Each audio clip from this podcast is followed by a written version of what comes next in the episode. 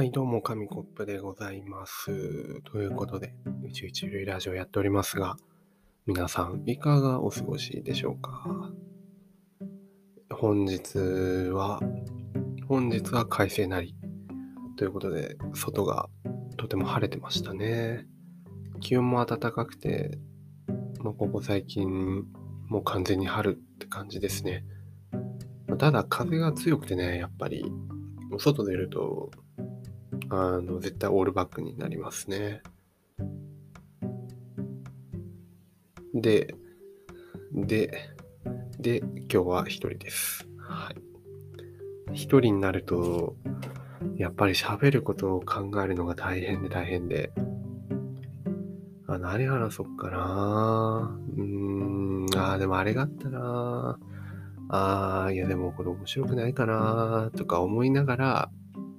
結局15分ぐらいぼーっとして、で、まあ、なんとかなるっしょって思いながら、こう、録音ボタンを押すんですけどね。なんか無駄な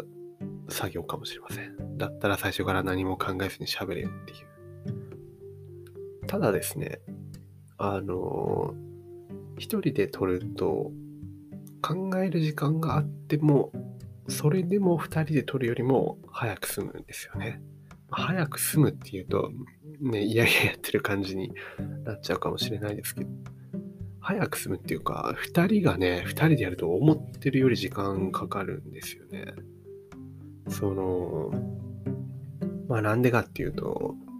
雑談がね、雑談タイムがすごい長いっていう。まず会って、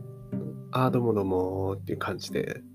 あ、どうもサーモンって感じで入るんですけど、そこからまあちょっと話し始めるとね、止まらないんですよね。まあなんで、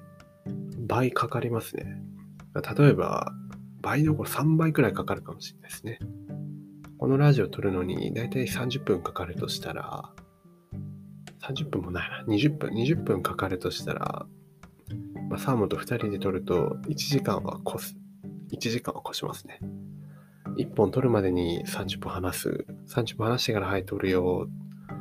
撮る。そっから30分話す。ああ、もう寝る時間で早くしようってなるみたいな感じでね、やってます。ただ、ただ2人の方が楽っていう。相手がいるって結構大事ですね。一人で話す力っていうのも、まあまあまあまあ、まあまあまあまあ、大事ではありますけど。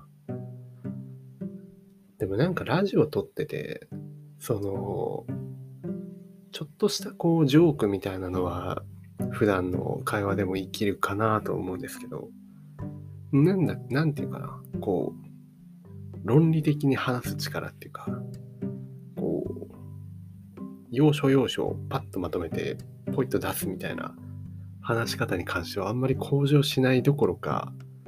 どころかむしろむしろ逆に下手くそになっていくんじゃないかなっていうふうに思ってて、なんていうんですかね、ラジオ、ラジオっていうかもうこういう系の話の流れって、大体オチを最後に持ってくることが多くないですか。なんでそこまでいかにこう、ね、ぐにゅぐにゅぐにゅぐにゅなんか波を起こすかっていうか、引き伸ばすかみたいな勝負だと思うんですよ。最初にね、買い物行って、例えば、なんか、リンゴ転がってって、転がってった先に、なんだろう、リスがいて、みたいなね。オチまで行ってないし、めちゃめちゃ面白くない話なんですけど、みたいな話があったとして、いや、あの、今日リンゴ転がしてリスに会ったんですけど、って最初に言っちゃうと、もう、急に話すの難しくなりますよね。全部言っちゃうから。だからなんか、できるだけその、え、最後はリスなんだみたいになる感じで展開をしていくんだと思うんですけど、こう発表とかね、プレゼンとか、論理的にパッと話さなきゃいけないときはやっぱ結論ベースというか、最初にね、まずこう思いますみたいな話をするから、やっぱりちょっとこういう系の、なんかエンタメ系の話の展開とそういう話の展開って結構構造が違うのかなと思ってて、だからこそ、ね、あのラジオで、頑張れば頑張るほど普段、なんか何言ってんだこいつみたいに思われるんじゃないかなみたいな。まあ、まあでも関係あるとこもありますよね。こう、面白くない話をいつまでもダラダラしてるっていうのもあるだろうし、パッパッパッとやるのがま大事な時もありますしね。ただただただ、もう今日ただただずっと言ってますけど、このラジオに関して言えば、まあ、そういう ダラダラ喋りみたいなのがメインになってきますので、で余計、なんかね、何も考えずに話してもいいみたいなところがあります。はい。で、ここでもやっぱツッコミが出ますよね。いや要するに紙コップ何が言いたいのと。特に言いたいことはありません。うん。特に言いたいことはないです。まあ違うよねっていう、ただそれだけですね。で、まあ、本日の本題、本題？もうほぼほぼ本題みたいな話しちゃいましたけど、なんかウェブカメラの調子がおかしいんですよね。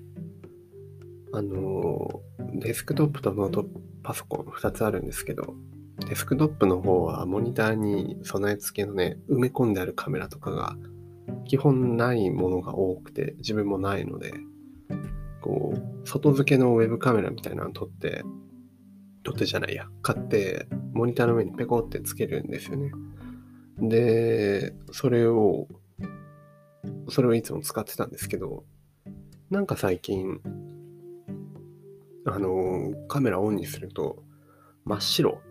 白飛びというか、白飛びというか真っ白になっちゃうことが多いんですよね。で、あれおかしいなとか思ってて、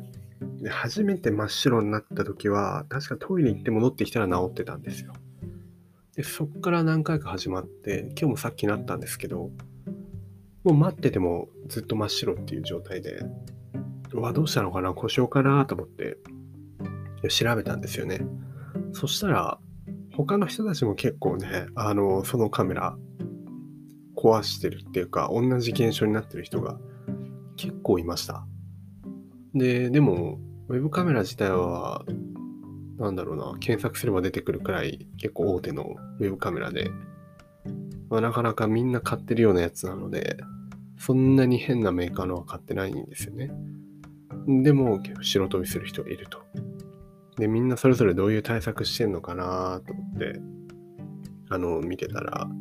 まあ、買い替える人がいたり、あとは何だろうな。まあ、分解する人とか、うん、まあ、いるんですけど、まあ、中でも、中でも、あの、ひときわ役に立ったのが、まあ、ヤフー知恵袋の人だったんですけど、なんか、レンズのとこコンコンってやったら治ったみたいな。で、それ見た瞬間は、いや、嘘だろうと。さすがにそんな、さすがにコンコンコンってちょっと叩いただけじゃね、そんなノックじゃあるまいみたいな、ふうに思ってたんですけど、まあね、いや、治りませんでしたよ、コンコンコンじゃ。コンコンコンじゃ治らなかったけど、バンバンバンですね。もうカメラを撮って、思いっきり叩きましたね、カメラをね。あの半分払いせもありましたけど、思いっきり叩いたり、あとちょっとピキピキピキピキ、まあ、力入れてグギグギってみたいな感じでやってたら、あの、急にヒゲ面のおっさんの画像が出てきて、うわびっくりしたと思ったら自分の顔だったんですけど、治ったんですよね。治ったんです。意外とこういうアナログな手法って役に立つんだなと思って。で、昔の記憶を手繰り寄せたら、あったんですよね、そういうこと。あの、ブラウン管のテレビ、今の人たちは今の子供たちは知ってるんでしょうかあのね、今ある、よくあるような薄型じゃなくて、なんか奥行きのあるでっかいテレビありましたよね。あの下にビデオ入れられるやつね。ガッチャンって入れられるテレビあったんですけど、それも、だいぶ危なくなってて、パチパチ言うようになったりとか、結構映像が、なんだろう、乱れることがあったんですけど、まあ、叩くとね、大体持ったんですよ。最終的にはちょっとパチパチ危ねえなっていうことでもうおだぶつなんですけど。なんで皆さんもね、なんか、はい、不具合があったところは、叩くと意外と治るんじゃないかなと。まあ、接触が悪いとかね、よくあるんで、ちょっと叩いてみたりとかして、治ることがあるので、やってみるといいんじゃないかなと思います。本当に危なそうなやつは早く捨ててしまった方がいいとは思いますが。はい。ということで、何のまとまりもない紙コップの個人ラジオでした。最後にね、あの、一番直したい部分、ちょっと叩いてみたいと思います。